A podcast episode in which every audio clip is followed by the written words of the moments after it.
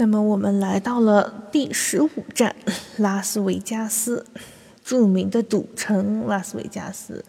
啊，一般我们从洛杉矶出发呢，都是先走 I-10 公路，往 San Bernardino 东边的方向，然后再转 I-15，一路向东北走去拉斯维加斯。拉斯维加斯是内华达州人口最多的城市。Las Vegas 在西班牙语里面的意思是草地的意思，周边呢是荒芜的沙漠，但是还有泉水，所以在早期西部拓荒的过程中，因为这里的水源，所以就变成了一个中转站。再之后，很多人到内华达州淘金，再之后，政府通过了博彩业合法化的提案。所以渐渐的就发展成了现在的拉斯维加斯，是一个依靠博彩业成为世界著名的旅游、购物、度假胜地，也是结婚圣地。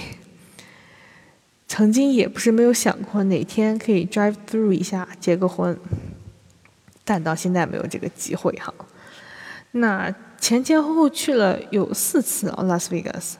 那第一次呢，是我们学校一个组织叫 CMA 学生活动，然后和两个研究生学姐，还有一个来自 Hong Kong 的本科学弟，我们是一车。那学弟开车，我们就像出门春游一样，就一路有说有笑，特别好玩，因为大家都讲国语。然后到了 Las Vegas 呢，白天开会，晚上大家就一起吃自助海鲜 buffet，逛一逛 Las Vegas Boulevard。Boulevard 上面的夜景就是拉斯维加斯大道，上面有夜景。然后路上呢都是拿着酒杯吸着嗯的人，因为美国只有满二十一周岁才能喝酒，但是吸烟没有限制，而且有些州那个嗯还是合法的，比如说加州。有的人说有些东西合法化之后，购买的人就没有那么多了，因为。这件事情就变得跟你去超市一样普通，就不那么酷了。青少年也就不会去做了。所以那个时候是第一次去 Las Vegas，感受到了什么是纸醉金迷呀。第二次呢是毕业旅行的时候，就带着父母，我们是跟团去的。然后这个团是洛杉矶出发，是一个经典的美西旅行团。应该是叫 Ustrip 吧，感兴趣大家可以搜一下，还是挺靠谱的。我基本上在美国，呃，不想自驾游、自助游、报团的话，都基本跟他这个团。然后导游也是，呃，讲中英文，基本上都是中国游客。然后他效率非常高，能把所有经典景点带你逛完。然后我们这个美著名的美系旅游团，它是途经。羚羊谷、盐湖城、黄石国家公园、大提顿国家公园、布莱斯峡谷国家公园、大峡谷国家公园、拉斯维加斯，就非常好的旅行线路，性价比非常高啊！一般都是买二送二，就是说，呃，两就是就是住一个房间，就因为一般啊那种美国宾馆里的 Queen Bed 可以睡两个人，标间是有两张床，所以可以睡四个人。我是因为觉得带带爸妈自驾游太累了，所以就报了个团。然后它总价其实都是一样的。啊，那美国的西部呢都是大沙漠，小镇和小镇之间距离很远，所以我们这个团大部分时间都在高速上，坐车久了人也会比较辛苦。其实跟团游都是这样，就为了赶路会很早起床，很晚到达。呃，美国旅行旅游团基本都不管饭。一般比较好一点的是去到中餐馆，但是吃的也是已经西化的中餐，什么左宗棠鸡，要么就是肯德基、麦当劳之类的快餐。年轻人对快餐接受度还好，但如果是父母辈的话，就汉堡吃多了真的是要吐的。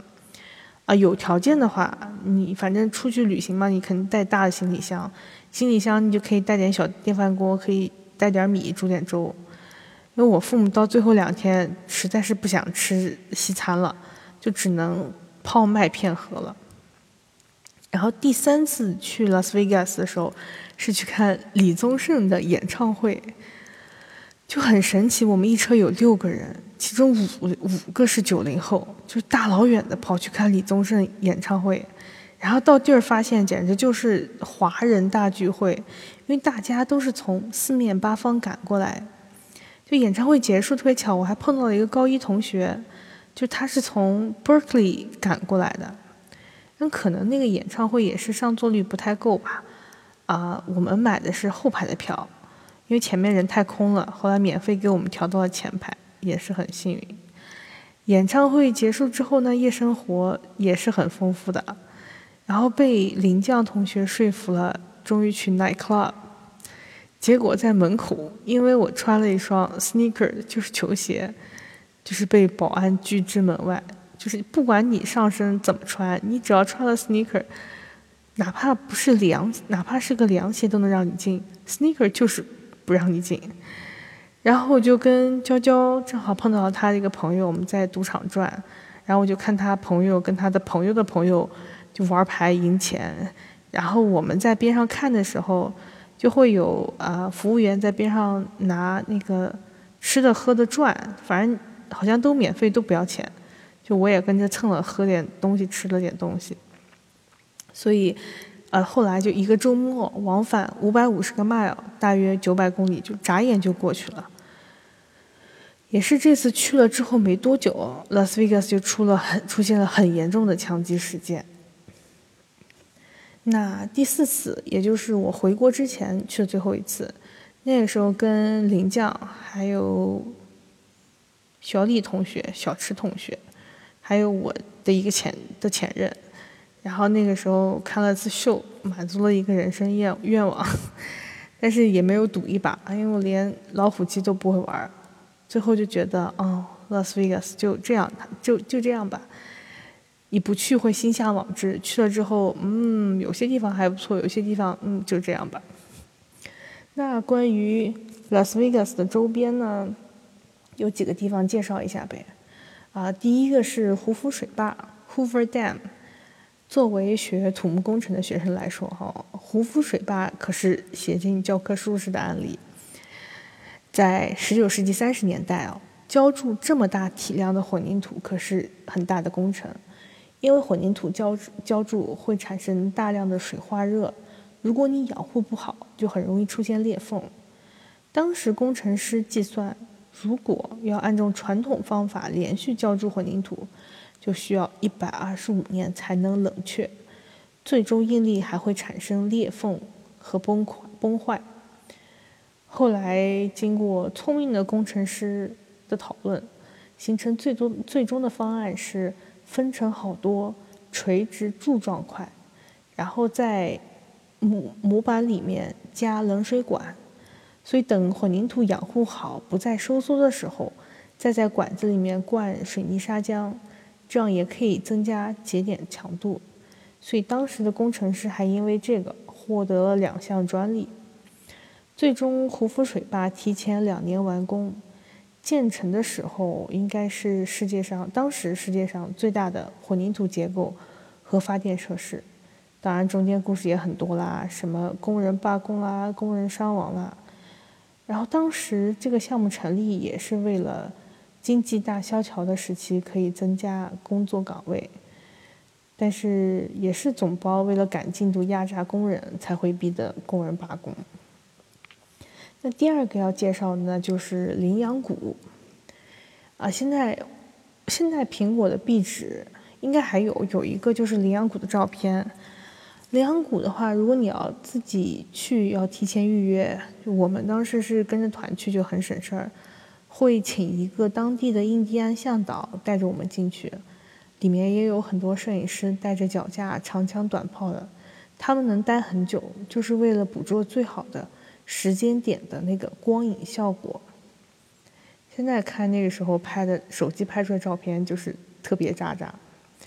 那关于羚羊谷的介绍，我大概搜了一下，它是总长四百多米，谷顶两侧的距离很窄，但由谷顶到谷底的垂直距离却能达到数十米。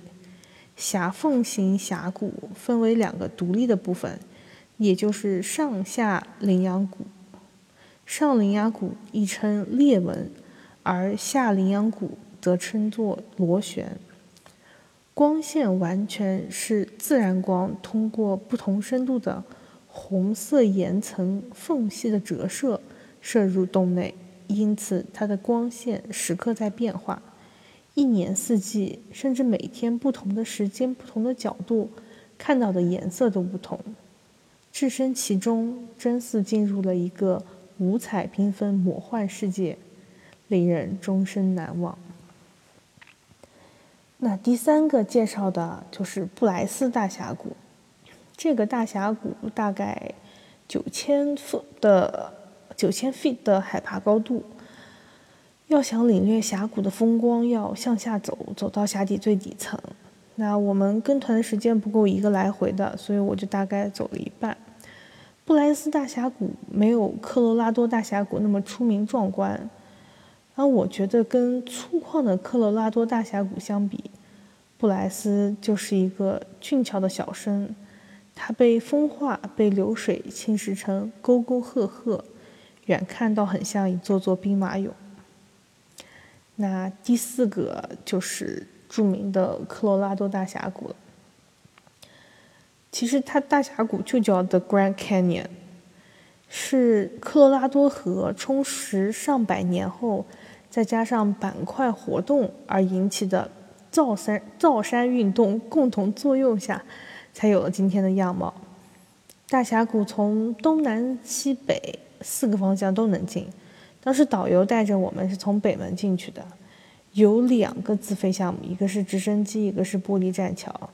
想说以后再也不会来了，那就坐直升机体会一下吧。那就从平原乘直升机直达到谷底。在科罗拉多河上坐一段游船，再乘直升机飞回去。后来也有看到这个直升机项目出事了的新闻，所以觉得自己也是庆幸哈。当然，你也可以从平原上面一直往下走，走到峡谷底部。啊，我我的一个朋友啊，万博士，他就是曾经走过，他还走了两次，就一来一回要。差不多十个小时，所以这个经历也是够他吹一辈子。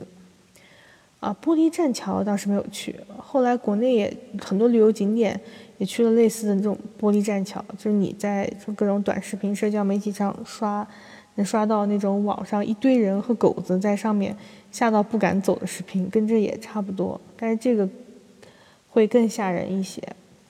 玻璃栈桥不远处就有拍照景点，边上的就是悬崖。远处呢，就是像蝙蝠一样的背景，这是一个呃很多人都会在这里拍照的景点。因为美国国家公园比较强调的自然，所以他们不会设置保护屏障。这一块儿时不时会有拍照而跌落山崖的新闻，所以我们在那里拍的时候都是万分小心的。那第五个就是死亡谷了。嗯，二零一六年的时候，那新闻报道上面说，说加州当年雨水充沛，死亡谷十几年一次的花开了，然后就由夏娃娃学长组织了大家进行了一趟死亡谷之旅之旅，带上了雷亚姐姐、超哥还有我。其实说实话，到最后其实也蛮提心吊胆的。死亡谷里面几个著名的景点，一个是 Badwater Basin。它的噱头是全北美大陆最低的海拔。你知道苹果的指南针真的太神奇了，在飞行模式下，它竟然还能够定位到具体的海拔。啊，你到那个下面的时候，你回头看边上的山上，它有个牌子叫 Sea Level，那就是海平面的高度，也就意味着那时候我们人已经伸出海平面以下了。啊，那会儿三月份，银河还没有那么早出来，我们在那里待了很晚，拍了拍星空，还蛮好看。还有就是叫 Zabriskie Point，就是你要走一个小的 trail 爬到山顶，能俯瞰到大部分死亡谷的全景。这部分也是经过风化和雨水侵蚀而形成的，在不同阳光照射下会有不一样的美。再来就是 Sand Dunes，就是像沙漠。或者像海滩一样那种一大片沙，不过那个沙都很细腻、很白。出片率超级高。再来，也就是最后一个非常难忘的景点，叫 Race Track，是一般人都不会来的景点，也是死亡谷出名的景点。它被誉为世界几大未解之谜，因为这个地方原来是条河，干涸了之后就只剩龟裂的河床。它为什么是说未解之谜？因为河床上有一块会自己移动的石头，就是多少年下来，它还有它的移动的轨迹。至于这至于这个移动的动力的来源，便是科学家们到现在都没有研究出来的未解之谜。为什么说难忘和提心吊胆呢？因为从这个景点出来之后，我们走了一段 off road 越野路，就是不是平的大马路，就是那种大石头啊。我们租的车是四驱的，导航上显示是一条小路，其实上路之后就是崎岖不平的石石头路，车子一直在颠，颠到我的运动手环以为我在运动，就给我全记录下来。当时除了路不好走，天还黑，前不着村后不着店，然后我们左边一侧其实就是峡谷，好在夏娃娃学长临危不惧，镇定自若，最后还是安全的开上了高速。车上所有人提到嗓子眼的心是终于放下了，也是一段蛮神奇的体验。你要说死亡谷开的花好看吗？那说实话还不如我们学校南边那个 Rose Garden 玫瑰花园开的好看，就零零星星的几朵小小花。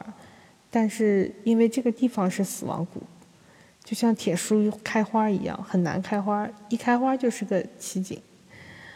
呃，后来在写这篇文章的时候，在找死亡谷相关介绍的时候，找了一个视频，啊，是叫“如果你在死亡谷只有一天时间可以去到的地方”，就是有兴趣可以在网上搜一搜。嗯，拉斯维加斯周边这一带呢，去了这么多国家公园，但还有点遗憾的就是没有去到马蹄湾和西安国家公园，希望以后有机会还可以再去一下呗。